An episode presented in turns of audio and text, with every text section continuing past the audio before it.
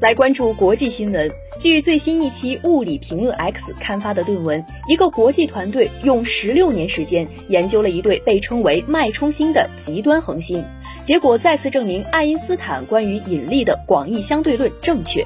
据悉，这项研究是对爱因斯坦著名理论最严格的测试，并得到了十个国家的研究人员的支持。据报道。广义相对论由爱因斯坦等人自1907年开始发展，最终在1915年基本完成。在广义相对论中，引力被描述为时空的一种几何属性曲率。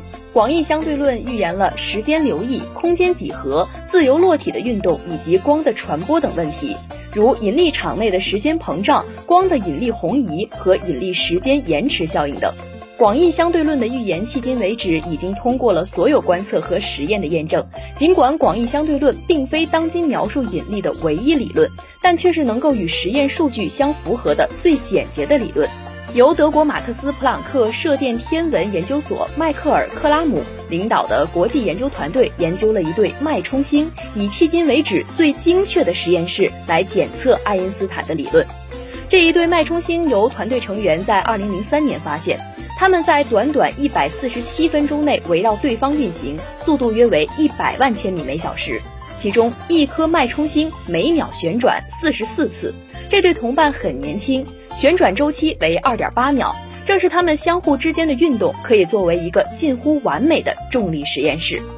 脉冲星是一个高度磁化的旋转紧凑型恒星，从其磁极发射出电磁辐射束。它们的重量超过了太阳，但它们的宽度只有大约十五英里，因此它们是令人难以置信的密集物体。产生的无线电波束像灯塔一样扫过天空。研究团队利用分布在澳大利亚、美国、法国、德国、荷兰和英国的七台射电望远镜来观测这对脉冲星。发现光确实被引力引起的强烈时空曲率所延迟。广义相对论早就预言了这种延迟现象，但这种延迟现象是被首次观测到。这就是说，对两颗极端恒星的十六年研究，证实了其运动模式与广义相对论预言相一致。